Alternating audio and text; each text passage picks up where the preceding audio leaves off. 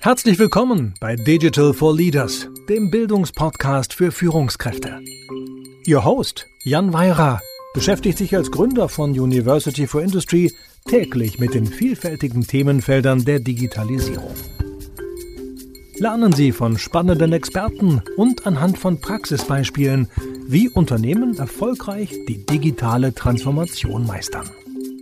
Liebe Hörerinnen, liebe Hörer, ich freue mich, dass Sie mal wieder bei Digital for Leaders dabei sind als ich vor so ungefähr einem Jahr mit äh, einigen meiner Mitarbeiterinnen zusammen die Idee für, für Digital for Leaders, für diesen Podcast erstmals diskutiert habe, da stand für mich so eine, eine Hoffnung, so ein Wunsch im Raum, dass dieser Podcast ähm, etwas erzählen kann über die digitale Zukunft und vielleicht sogar so einen kleinen Beitrag liefern kann für eine digitalere Zukunft im deutschsprachigen Raum. Und ja, die, die, die Vision, die wir damals hatten, war es, Führungskräften mehr über digital an Wissen zu vermitteln und so ein bisschen zu helfen, in diese digitale Zukunft zu gehen. Und ich freue mich jetzt heute extrem, dass es mal in einer Folge einfach um Zukunft gehen wird. Und zwar nicht nur um digitale Zukunft, aber natürlich auch um die, weil in die laufen wir gerade, sondern allgemein um Zukunft und um Zukunftsforschung und darum, was wir mit der Zukunftsforschung eigentlich lernen und verstehen können. Und ähm, ich habe heute einen sehr spannenden Gast. Ich habe äh, heute Kai Gondlach ähm, zu Gast. Er ist Zukunftsforscher und ähm, ja ein, ein viel gebuchter und viel gefragter Vordenker in Sachen Zukunftsforschung. Außerdem ist er Research und Foresight Lead bei Futurizer und ähm, Host des sehr spannenden Podcasts im Hier und Morgen. Lieber Kai, ähm, herzlich willkommen danke, dass du heute Zeit für diese Diskussion hast. Ja, danke, lieber Jan, für die Einladung. Ähm, Kai, ich, ich bin schon äh, ganz gespannt, äh, einzusteigen in die Zukunftsforschung. Ähm, aber bevor wir das machen, ähm, stell dich doch bitte mal unseren Hörerinnen und Hörern kurz vor. Wer bist du und was machst du so? Ja, gern. Also, äh, ja genau, ich bin Kai. ich äh, lebe in Leipzig seit sieben Jahren, stamme aber ursprünglich aus dem hohen Norden, quasi nahe Dänemark. Und ähm, so die, die Reise in die Zukunftsforschung hat mich tatsächlich nach Leipzig gebracht. Ich habe ursprünglich von der einen oder anderen Gelegenheit, irgendwelche festen Jobs mal zu machen in Konzernen und Beratungsfirmen, äh, überwiegend im Berliner Raum, muss man sagen, ähm, habe ich die Kurve genommen über Soziologie, Politik und Verwaltungswissenschaft und ja, habe dann festgestellt, man kann Zukunftsforschung studieren, was genau das war, was ich brauchte damals vor knapp elf Jahren. Und ja, dann habe ich das gemacht und habe festgestellt, Mensch, das ist wirklich was, äh, was mir nicht nur Spaß macht, sondern was die Welt auch wirklich braucht und was äh, wirklich auch substanzielle ja, Verbesserungen mit sich bringt für diejenigen, mit denen wir zusammenarbeiten. Und das mache ich jetzt seit ja, sieben Jahren hauptberuflich, seit drei Jahren sogar auch selbstständig. Cool. Und ähm, jetzt, jetzt hast du schon gesagt, du hast Zukunftsforschung studiert. Man kann das also studieren. Mhm. ja, und du treibst das den ganzen Tag. Aber äh, was ist das, ja? Wenn, wenn wir jetzt den Leuten hier sagen Zukunftsforschung, unseren Hörern, da hat jeder wahrscheinlich ein anderes Bild im Kopf. Wie definierst mhm. du das? Was ist Zukunftsforschung? Also vielleicht erstmal, um ein Bild zu streichen. Nein, wir haben keine Glaskugel mhm. oder irgendwelche anderen dubiosen Methoden, die so in Richtung Orakeln gehen, zumindest in das klassische Bild von Orakel. Nein, also die Zukunftsforschung, die wir im deutschsprachigen Raum, sage ich mal, überwiegend betreiben, die fußt am Ende auf der Technikfolgenabschätzung. Das ist den meisten mit Sicherheit ein Begriff. Und viele andere strategische ähm, naja, Zweige des eigentlich auch Business Managements, die sind sehr verwandt. Ja, also mhm. man schaut sich also meist also das ist ein bisschen speziell in der Zukunftsforschung, sehr systemisch, sehr übergreifend äh, so Wechselwirkungen an, versucht natürlich aus der Vergangenheit Mechanismen zu verstehen, warum passieren Dinge, wie sie passieren, warum ist in der Vergangenheit irgendwas ähm, gut oder schlecht gelaufen. Und daraus natürlich leitet man dann ab, wie könnte es weitergehen.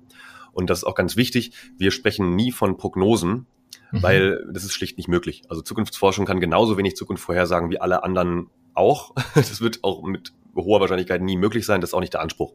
Das heißt, wir gehen nicht in Studienprojekte beispielsweise rein und versprechen sozusagen äh, unseren Kunden, dass wir oder Partnern, dass wir mit denen gemeinsam herausfinden, wo sie in zehn Jahren stehen werden oder wo eine Branche stehen wird oder wie das Bruttoinlandsprodukt äh, Deutschlands irgendwie aussehen wird. Nein, wir, wir machen Szenarien auf, wir sprechen auch nicht von Zukunft, sondern Zukünften Und dann geht es natürlich so ein bisschen darum, herauszufinden, was sind die wahrscheinlichsten Varianten, was sind aber auch potenzielle Störfaktoren, ähm, vielleicht sogar auch Wildcards, also unwahrscheinliche, aber durchaus, wenn sie eintreten, sehr einflussreiche Ereignisse, sowas wie eine Pandemie, sowas mhm. wie einen Krieg, sowas wie äh, eine plötzliche Rezession aufgrund eines Lieferengpasses oder so.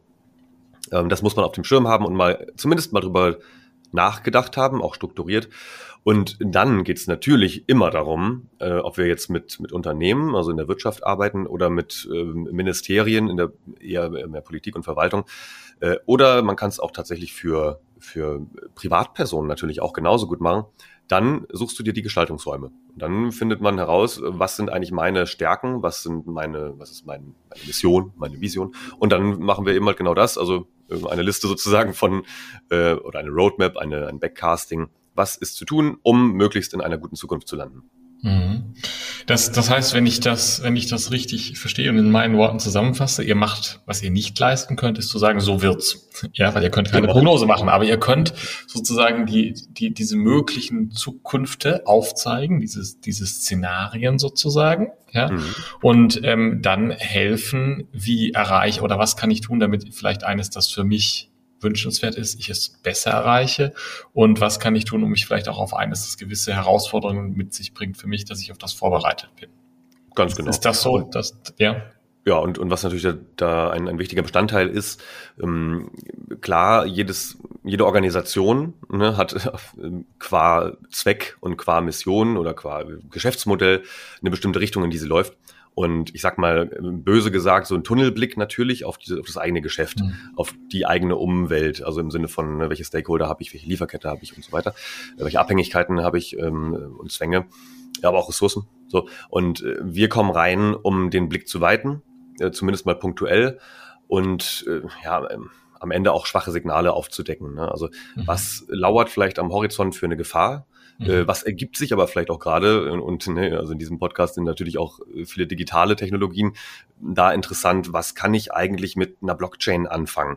Und darüber reden wir jetzt tatsächlich seit, also seit ich mich mit Zukunftsforschung beschäftige, geht es darum, was sind praktische Use Cases? Was könntest du mit deinen Ressourcen machen? Ergibt das überhaupt Sinn, ähm, bevor ich einen großen, ja, also großen IT-Dienstleister zum Beispiel einlade und dem zwei Jahre lang sehr viel Geld gebe dafür, äh, irgendwas zu entwickeln, was für mich vielleicht gar keinen Sinn ergibt. Da kommen wir dann rein vorher und machen vielleicht einen Workshop und schauen, macht das überhaupt Sinn für euch oder, oder auch nicht. Und mhm. diese schwachen Signale sind es halt, die oft übersehen werden und dann spricht immer die ganze Welt von Disruption und so und dann sagen wir, nee, ganz ehrlich, Disruption ist nur das, was passiert, wenn du zu lange geschlafen hast. Mhm. Kannst du, kannst du vielleicht mal anhand von, von so ein, zwei Beispielen so ein bisschen hm, noch, noch erzählen, wie du eigentlich arbeitest? Ja, weil du bist jetzt Zukunftsforscher und ich bin mir sicher, unter unseren Hörerinnen und Hörern sind nicht so arg viele andere Zukunftsforscher. ja. Ich glaube, du, du hast schon sehr schön beschrieben, was dann so als Endprodukt rauskommt. Also das kann ich mir zumindest schon gut vorstellen. Ja. Mhm. Aber, aber wie ist denn der Weg dahin? Ja, und vielleicht wirklich an einem konkreten Beispiel, wo du sagst, hey, wir, wir haben irgendwie folgenden Themenbereich uns angeschaut für die in dieser Situation und, und so sind wir hingekommen. Und das sind auch die, wahrscheinlich sind ja Informationen wichtige Quellen. Wo kommen die eigentlich her? Fände ich total mhm. spannend zu verstehen. Absolut, ja. Also da muss man ganz klar sagen, es ist, ähm, es gibt verschiedene Zweige der Zukunftsforschung. Deswegen, falls jetzt jemand zuhört aus dem Metier, ähm, wir sind ja jetzt nicht, also ich gehöre sozusagen tendenziell eher der, der dem Foresight-Bereich an, der mhm. sozusagen näher auch an der praktischen Forschung ist. Also jetzt weniger die hochakademische Forschung ist ganz wichtig, denn wir nutzen natürlich andere Quellen, viel mehr Quellen. Ähm, also ja, vor allem andere, andere Quellenarten. Ne? Wir ähm, machen natürlich den klassischen Desk Research, das, was ja in jeder Forschungsabteilung klassisch ist oder auch in jeder Strategieentwicklung klassisch ist, ähm, dass man sich natürlich erstmal ein Bild verschafft über ein Thema. Und ich mache es mal konkret.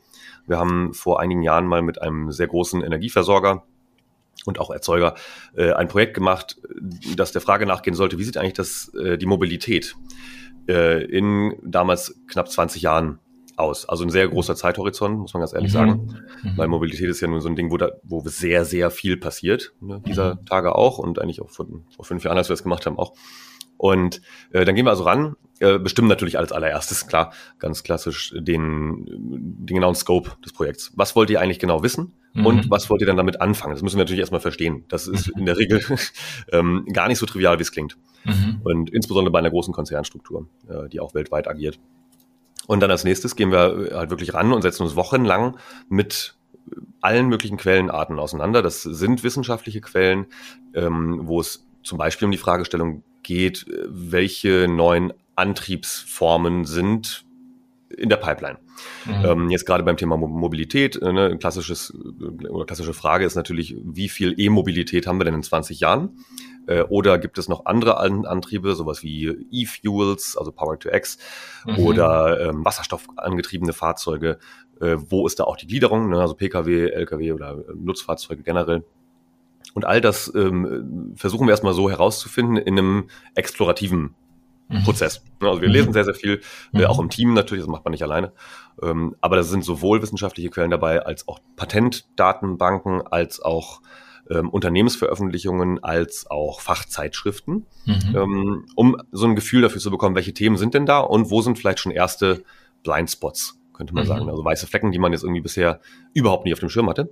Mhm. Daraus generieren wir dann eine ziemlich lange Liste von Thesen, wie denn jetzt in dem Fall die Mobilität 2035 aussehen könnte.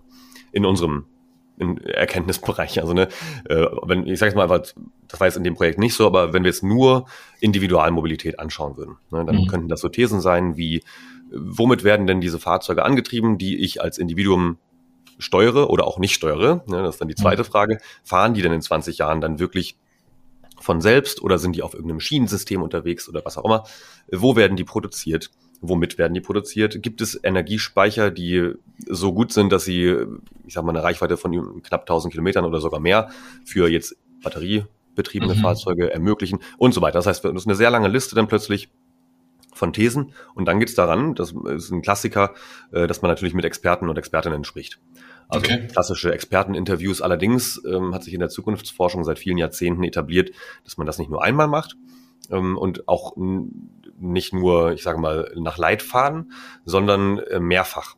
Mit der gleichen Person mehrfach. Genau. Okay. Ähm, und das heißt, man, man fragt jetzt zum Beispiel eine Spezialistin für Batterieforschung von irgendeinem Fraunhofer-Institut ähm, genau zu diesem Fachbereich, zu ihrem Expertenbereich. Mhm.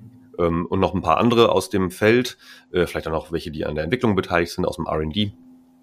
Und äh, das ist dann die erste Interviewwelle sozusagen. Das sind dann äh, je, je, nach Projektumfang 15 bis 30 Interviews für die erste Runde. Das ist schon mal wahnsinnig viel Aufwand, das dann auszuwerten. Ja. Denn es geht ja dann immer um die Frage, diese Thesen auch ja, validieren kann man die nicht. Das ist ganz wichtig. Ne? Man kann sie aber falsifizieren mhm. und vor allem zuspitzen. Und mhm. wenn man das getan hat, dann spricht man nochmal drüber, ob man jetzt irgendwas Neues gelernt hat. Das ist eigentlich immer so. Also, dass in Gesprächen auch Punkte kommen, wo man noch nicht drüber nachgedacht hat. Mhm. Ähm, vielleicht auch wichtige potenzielle Störfaktoren für das Feld oder, oder Disruptoren. Oder irgendwie eine Fehlannahme, dass man sich einfach ne, ein paar Gedanken gemacht hat, die einfach nicht, nicht realistisch sind oder vom Zeitraum her nicht hinkommen. Und dann hat man ein neues Set von Thesen. Äh, die alten sind so ein bisschen angepasst und neue sind dazugekommen. Und damit geht man dann entweder an dieselbe Gruppe von Expertinnen und Experten nochmal zu, allerdings dann in der Regel ähm, eher online basiert, also jetzt nicht im Gespräch, sondern ja, dass man die sozusagen nur sehr kurz abfragt. Mhm. Oder, wovon ich ein großer Fan bin, ein erweitertes Panel, wo mhm. noch mehr Menschen mit reinkommen, die äh, nochmal ein anderes ähm, Kategorienwissen in dem Bereich haben. Ja. Ähm, und dann, dann ist es auch äh, quasi von dem Punkt erstmal zu Ende, was man an, an Daten einsammelt. Und dann geht es natürlich in die Phase zu beschreiben, also erstmal zusammenzutragen, das dauert sehr lange, und dann äh, zu beschreiben, welche Möglichkeiten ergeben sich denn daraus und welche konsistenten, ganz wichtig, nicht unbedingt äh, Korrelationen oder kausalen Zusammenhänge entstehen dadurch in der Zukunft, sondern wir denken wirklich nicht, erstmal nicht als Pfad von heute, sondern welche Bilder haben wir jetzt beschrieben und welche mhm. sind konsistent. Was heißt es mhm. denn, wenn zum Beispiel äh, alle Automobilhersteller oder alle relevanten Automobilhersteller, jetzt um an dem Beispiel zu bleiben, nur noch investieren in Elektromobilität und auch in ihren Veröffentlichungen nur noch gesagt haben, äh, 2030, keine Ahnung, gibt es nur noch E-Fahrzeuge aus unseren ähm, Fabriken und äh, was heißt denn das? Äh, gekoppelt mit einem potenziell gar nicht mal so unwahrscheinlichen Anstieg der Energiepreise. Mhm. Was würde das denn bedeuten? Oder was würde es denn heißen, wenn uns alle Batterietechnologen sagen, es ist völlig unrealistisch, äh, dass wir so viele Batterien herstellen können und auch auf den Markt bringen können, ähm, dass das trotzdem sich lohnt oder keine Ahnung, ne? könnte ja mhm. sein. Mhm. mhm. Und das bauen wir zusammen. Dann haben wir am Ende ein Set von ein paar Szenarien und die schreiben wir auf, verfilmen die oder lassen die als Theaterdarstellung machen. Das kannst du ja wirklich am Ende wählen, wie du das gerne hättest. Okay. Und das ist dann die, die Ausgangslage für mich, wenn ich zum Beispiel jetzt da als der Auftraggeber, als Vorstand eines Energieunternehmens bin, sozusagen, dann kann ich das in den Strategieprozess zum Beispiel nehmen und kann sagen, aha, wir müssen uns auf diese potenziellen Szenarien auf alle irgendwie vorbereiten. Ähm, jein, äh, nicht unbedingt auf alle, weil, also gut, man macht schon eine kleine Auswahl. Oder, ja, okay, oder auf einige davon, ja. Mhm. Äh, genau, weil mhm. ähm, worum es dann geht, ist tatsächlich genau die, die, die Top 2 sozusagen auszuwählen, man mhm. hat meistens zwei und dann ein sogenanntes Scenario Readiness Assessment mhm. zu machen. Also zu mhm. gucken, so wie bin ich jetzt eigentlich als Konzern darauf vorbereitet? Mhm. Ähm, und im Zweifel ist die Antwort fast immer natürlich noch nicht, weil so lange plant man in der Regel ja nicht. Ja. Aber dann ist natürlich dann die Frage, wo müssen wir jetzt schon anfangen, äh, Investments anders zu denken. Mhm. Wenn, jetzt hast du das Beispiel, das du gerade erklärt hast, vielen Dank für das, ähm, das, das war sehr anschaulich, ja. Mhm. Ähm, das, das war jetzt so ein 20 Jahre, 30 Jahre Zeithorizont, was ja sehr lang ist, ja. Mhm. Ähm, wenn ihr über Zukunft redet, was, über was für Zeithorizonte redet ihr da? Das ist tatsächlich immer abhängig davon, vom Erkenntnisinteresse des Auftraggebers. Also mhm. Auch von der Branche natürlich ein bisschen abhängig. Ähm, Energie ist ja auch klassischerweise ein, ein sehr langfristig planender ja. Bereich, ist logisch. Ähm, da hast du natürlich, wenn es jetzt eher, also Automobilprojekte zum Beispiel sind in der Regel irgendwo zwischen fünf und zehn Jahren okay. angesiedelt, äh, einfach aus dem Grund, weil die haben interne Zukunftsforschung auch in der Regel angegliedert an die Strategie, das heißt oft nicht Zukunftsforschung. Ähm, die haben also auch eigene Prozesse in dem Bereich mhm. und äh, außerdem, wenn gerade wenn ein neues Geschäft äh, im Raum steht sozusagen oder Geschäftsmodell Innovation, dann macht es bei denen in der Regel oder auch in anderen Industrien nicht viel Sinn, da über die zehn Jahre hinauszugehen, ja. weil du hast sowieso andere, andere Planungszyklen. Und dann hast du natürlich auch so Sachen, wo du ähm, eher im Klimabereich bist oder im Nachhaltigkeitsbereich, wo Forstwirtschaft eine Rolle spielt, da redest du natürlich über Jahrhunderte. Okay. Das ist immer ein ganz anderes Scope. Also ganz unterschiedlich. Und ähm, ja. du, du hast jetzt auch gerade so von den Beispielen, die du genannt hast, ja von Forstwirtschaft über Automobil bis, bis Energie, eigentlich meine nächste Frage schon so ein bisschen beantwortet nämlich die, die Frage, wie vielseitig eigentlich die Themen sind, mit denen du dich beschäftigst. Ich höre daraus, dir geht's ähnlich äh, wie mir. Du hast das Privileg, in deiner Arbeit ganz viele verschiedene Dinge kennenzulernen, oder? Auf jeden Fall. Also das ist auch, glaube ich, einer der Treiber für mich jetzt persönlich, mhm. das zu tun, weil ich einfach wahnsinnig neugierig bin und sowieso, also auch wenn ich jetzt was ganz anderes machen würde beruflich, würde ich wahrscheinlich trotzdem äh, ein Abo von der Zeit Wissen haben und äh, mhm. 300 Newsletter lesen und sowas, mhm. weil es mich einfach interessiert. Ich finde es einfach äh, spannend, was es Neues gibt und wie man das kombinieren kann. Und natürlich ist es dann immer so, also auf, als dauerhaften Research quasi hat man natürlich, das haben, glaube ich, wir alle irgendwie in der Zukunftsforschung, ähm, so ein paar Kernthemen, mhm. zu denen man sowieso immer Material sammelt und Belege sammelt oder die neueste Studie, die jetzt irgendwie diskutiert wird. Ja, oder auch natürlich Paradigmenwechsel, ähm, auch ganz spannend. Und dann geht es natürlich in den Projekten dann sehr spitz zu, mhm. äh, dass man dann aber trotzdem aus diesem, aus dem Fundus von wichtigen anderen Einflussfaktoren, wo man ja schon vorher merkt, okay, das hat einfach auf fast alle Organisationen irgendwie einen Einfluss, äh, dass man das dann zusammenbringt. Mhm. Und ähm, wenn du dir so gerade so die Lage in den Diskussionen und den Projekten, die du gerade mit Kunden machst, anschaust, was sind denn jetzt im Sommer 2022 so die heißen Themen, ja, wo du sagst, das interessiert im Moment äh, insbesondere, denke ich mal, die Industrie, weil das ja unsere Hörerschaft ist, ja. Mhm. Aber was interessiert Industrieunternehmen gerade an, an Themen Zukunftsforschung? Wo siehst du da gerade viel Nachfrage? Ja, also leider ganz platt natürlich erstmal Krisenmodus. Wie komme ich mhm. im Krisenmodus klar? Was muss ich vielleicht als, als Industrie neu denken an Lieferketten, an, an Absicherungen, Stichwort Resilienz mhm. ähm, oder, oder einfach ja, Krisenfähigkeit. Äh, da finde ich aber ganz schön, dass sich immer mehr auch die Erkenntnis durchsetzt, auch im, im Business-Kontext, dass man so also nicht genauso weitermachen kann, wie man es bisher gemacht hat. Mhm. Sprich, wir reden ja eigentlich schon nicht mehr nur von von den konkreten Fragestellungen, die kurzfristigen natürlich, äh, ne, also Lieferkettenabsicherung und so, sondern tatsächlich von der Transformation von auf mhm. mehreren Ebenen, äh, ob das jetzt Transformation der Gesellschaft ist oder sowas wie Spiral Dynamics, holokratische Organisationsmodelle. Das ist jetzt gerade echt, würde ich sagen, das, das heißeste Thema. Okay. Äh, weil wir da auch über natürlich sehr langfristige Auswirkungen sprechen. Und trotzdem irgendwie relativ klar ist, äh, es muss schnell passieren. Äh, also wir müssen uns relativ schnell auf den Weg machen, auch als Groß, insbesondere als Großkonzerne, weil das natürlich länger dauert in der Transformation, ähm, neue Organisationsmodelle auszuprobieren. Mhm. Und aber das, das langfristige, strategisch ähm, und auch digital wichtige Thema ist auf jeden Fall Quantum Security. Mhm. Also ähm, das ganze Thema Quantencomputer ist jetzt nicht neu, so ja. für die Expertinnen und Experten unter uns ist das nicht neu. Aber natürlich ist es von den Auswirkungen auf praktische Wirtschaftsabläufe noch nicht da. Mhm. Also insbesondere in, in einigen äh, Industrien, sowas wie Pharma oder Logistik, ist es schon ich würde sagen, auf einem guten Entwicklungsstand.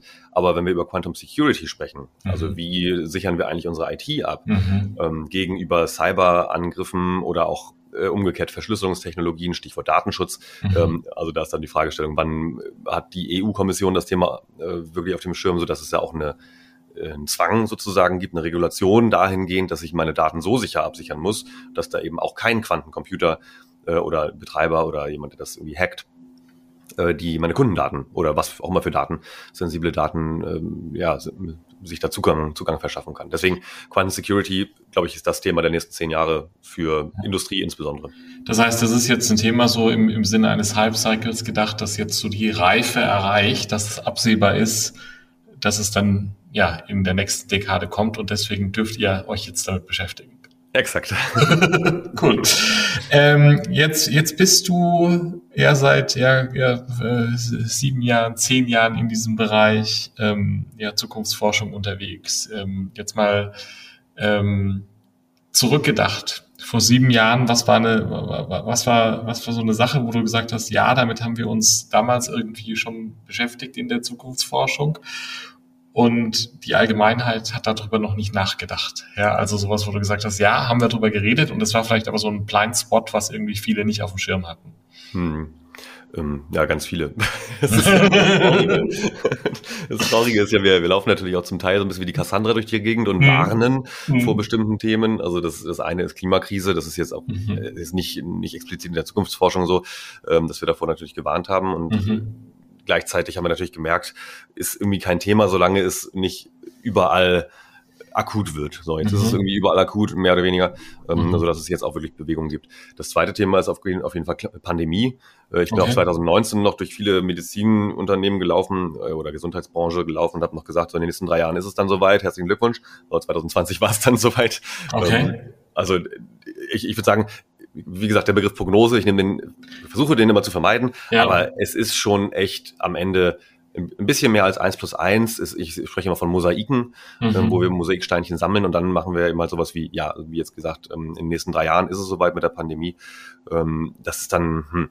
Und äh, so technologische Themen, also Digitalthemen, ganz klar, äh, wir hatten 2015 schon mehreren Studien damals hier in dem Think Tank, wo ich da zu der Zeit war, äh, viel über KI gesprochen und vor allem viel über das ganze Thema Omnichannel Management, womit sich ja heute noch viele schwer tun. Ja, ja. Ja.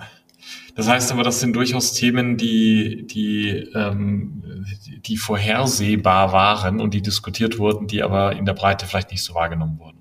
Ja, klar, auch einfach, weil die, weil das Tagesgeschäft so nicht aussieht, ne? also insbesondere KI. Ähm, da sind wir jetzt schon wieder eher dabei, das ganze Thema zu entzaubern. Ja. Ähm, also klar, ja. man muss natürlich erstmal so ein bisschen den, den Hype auch schüren im Sinne von, ja, das ist ein wichtiges Thema, schaut da mal rein. Und ja. mit entzaubern meine ich auch nicht, dass, dass es nicht wichtig und relevant ist. Das ist immer noch nach wie vor ein strategisch unheimlich wichtiges Thema und auch mhm. unterbeleuchtet mhm. und natürlich auch unterbesetzt, insbesondere mit Fachkräften.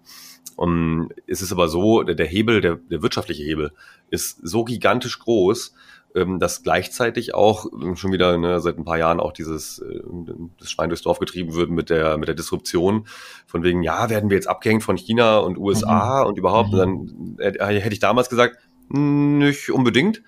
wenn, wenn jetzt alle mal ein bisschen anfangen, sich mhm. Gedanken zu machen und Konzepte zu entwickeln und ganz einfache MVPs zu bauen mit Machine Learning. Denn darum mhm. geht's ja am Ende. Ja, also KI ist ja Quatsch, der Begriff muss einfach echt weg. Ähm, aber alle wissen, was das ist. Deswegen, oder man, ich meine, man muss mit der gemeinsamen Sprache sprechen, deswegen reden wir über KI. Aber letztlich geht es ja darum, eine, ein gutes Ökosystem zu schaffen im Unternehmen für Datenerhebung, äh, also auch datenschutzkonforme Datenerhebung ähm, und Use Cases. Also nicht einfach nur blind Daten sammeln, sondern ich brauche mhm. Use Cases, damit ich dieses Big Data, diesen Data Lake oder was auch immer, dann auch vernünftig auswerten kann mit irgendwelchen Algorithmen, die mir jetzt wirklich nicht nur die absolut top-notch äh, Machine Learning-Experten aus dem Silicon Valley bauen können. Das ist wirklich nicht so komplex. Es klingt immer so nach Magie, ja. ist es aber nicht. Und das Problem, was wir in Deutschland oder auch im deutschsprachigen Raum äh, ganz viel haben, sicherlich nicht überall, aber ganz viel haben, ist, dass da die Fantasie fehlt. Ja, was mhm. soll ich denn mhm. jetzt damit? So, also ich, ich bin davon überzeugt, es gibt keine, kein Unternehmen, keine Organisation, die nicht an irgendeiner Stelle von KI profitieren kann. Das heißt aber eben nicht immer, dass ich erst einen großen IT-Dienstleister für, ich habe es vorhin schon mal erwähnt, zwei Jahre ja. einladen muss für mehrere Millionen, weil das macht natürlich ein mittelständischer Bäckerbetrieb mit acht Filialen nicht, ist völlig klar. Äh, aber es gibt halt auch Anbieter, die vernünftige Softwarelösungen auf den Markt bringen. Mhm. Und ich meine, wenn wir mal genau hingucken, dann steckt ja schon KI auch eigentlich überall drin, was ja. wir nutzen so täglich, ob das jetzt die Gesichtsentsperrung äh, unseres Smartphones ist oder eine Suche auf irgendeiner Suchmaschine oder Alexa oder was auch. Also es ist ja alles KI. Aber ja. es ist halt nicht, nicht intelligent. Und deswegen, da muss man auch die Ängste so ein Stück weit nehmen, dass wir dann nicht Gefahr laufen, irgendwann mal einen Terminator irgendwie aus Versehen zu erschaffen, ist halt einfach wirklich Quatsch. ähm, auch, auch diese, diese Bilder, die da erzeugt werden, diese, die funktionieren leider nur so, dass wir deswegen, glaube ich, eher bremsen, eher auf die Bremse drücken. Aber äh, man kann trotzdem auf der anderen Seite so hart davon profitieren, effizienter zu werden, ähm, bessere Lösungen zu finden, wenn man es aber vernünftig macht. Aber damit muss man sich halt beschäftigen. Hm. Ähm, eine Frage noch gab es in den letzten, in diesem Zeitraum, den wir gerade diskutiert haben, seitdem du in dem Feld unterwegs bist, in diesen fünf, sieben, zehn Jahren, irgendetwas, wo du sagst, da ist was gekommen und das haben wir alle nicht kommen sehen? Lass mich überlegen. Also oder, oder wir haben es zu oder wir haben sehr wenig diskutiert. Ja, vielleicht gar nicht kommen sehen ist ja schwierig, weil ich glaube, ihr ja auch mit sehr schwachen Signalen arbeitet. Ja, mhm. aber eine Sache, wo du sagst, ja, das haben wir vielleicht mal hier und da gesehen, aber irgendwie war das nie groß diskutiert und dann war es da und wir waren alle so, oh, die Pandemie war es nicht, die habt ihr ja erwartet, ja, haben wir schon gelernt. Ja, ja absolut. Also ich glaube technologisch echt nicht. Also da, mhm. da beschäftigt man sich ja wirklich mit allen Sachen, bis hin zu mhm. Smart Dust, was noch lange kein Thema ist, deswegen erwähne ich es nicht. Jetzt habe ich es doch erwähnt. Ja. ähm, also ich, ich glaube, tendenziell Sachen, die man übersehen kann, sind ähm, eher gesellschaftlicher Natur oder, also, mhm. oder sozialer Natur ich muss ganz, also das, das soll jetzt nicht blöd klingen, aber ich weiß es echt nicht, weil okay. es gibt natürlich auch, auch der, der Ukraine-Krieg, das hat sich seit so vielen Jahren angedeutet, das ist ja. echt keine Überraschung gewesen. Oder äh, die, die Spannungen, die sozialen Spannungen, die zunehmen, weil jetzt eben auch im globalen Norden die Reichtumsschere oder die Wohlstandsschere wieder auseinandergeht. Das war lange Jahre nicht so, auch wenn es einigen so vorkam. Ähm, das ist erst jetzt wieder so, dass quasi die Reichen reicher werden und verhältnismäßig die Armen ärmer. Mhm. Das war ganz lange Zeit nicht so, ähm, was ja eigentlich ein guter Trend war. Um, aber das war, das ist alles irgendwie sichtbar, nur wurde halt nicht diskutiert. Ja, ja. Ja, ja, ja also eben halt schon, aber eben halt in den, in den Kämmerleinen. Ne? Also ja, genau. in, in, der Community äh, diskutiert man solche Sachen halt aus, aber es kommt dann nicht immer an die Oberfläche. Aber ja, also ich meine, Kern unseres Jobs ist es ja, nicht so groß überrascht zu sein, wenn irgendwelche ja, Sachen genau. passieren. Das scheint ganz gut zu funktionieren. Ja, super. Kai, ich würde gerne, glaube ich, noch eine Stunde weitermachen. Wir müssen aber zum Ende kommen. Wir sind schon hart am Limit ähm, ja, unserer, unserer Podcast-Folge. Ähm, hast du zum Abschluss noch so den, den Executive Summary? Was sind so die drei Dinge, die du unseren Hörerinnen und Hörern mitgeben möchtest zum Thema Zukunftsforschung?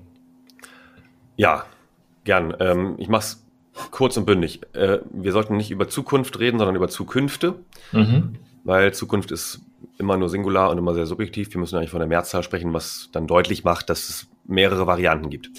Das zweite ist, und davon bin ich fest überzeugt, das deutet sich ja auch schon an, dass die gesamte Wirtschaft gerade in einem Prozess steckt, also jetzt auch weltweit, von einem Shareholder-getriebenen Kapitalismussystem zu einem Stakeholder-getriebenen Kapitalismussystem zu kommen, was wahnsinnig viele Chancen birgt, insbesondere als First Mover, äh, aber glaube ich noch, noch zaghaft angegangen wird. Ähm, es wird ja auch neue Gesellschaftsformen geben, ne? also von GmbH weg zu irgendeiner ähm, gemeinschaftskapitalorientierten Form, dauert nicht mehr lange. Und wenn ich noch eins darf, dann ja.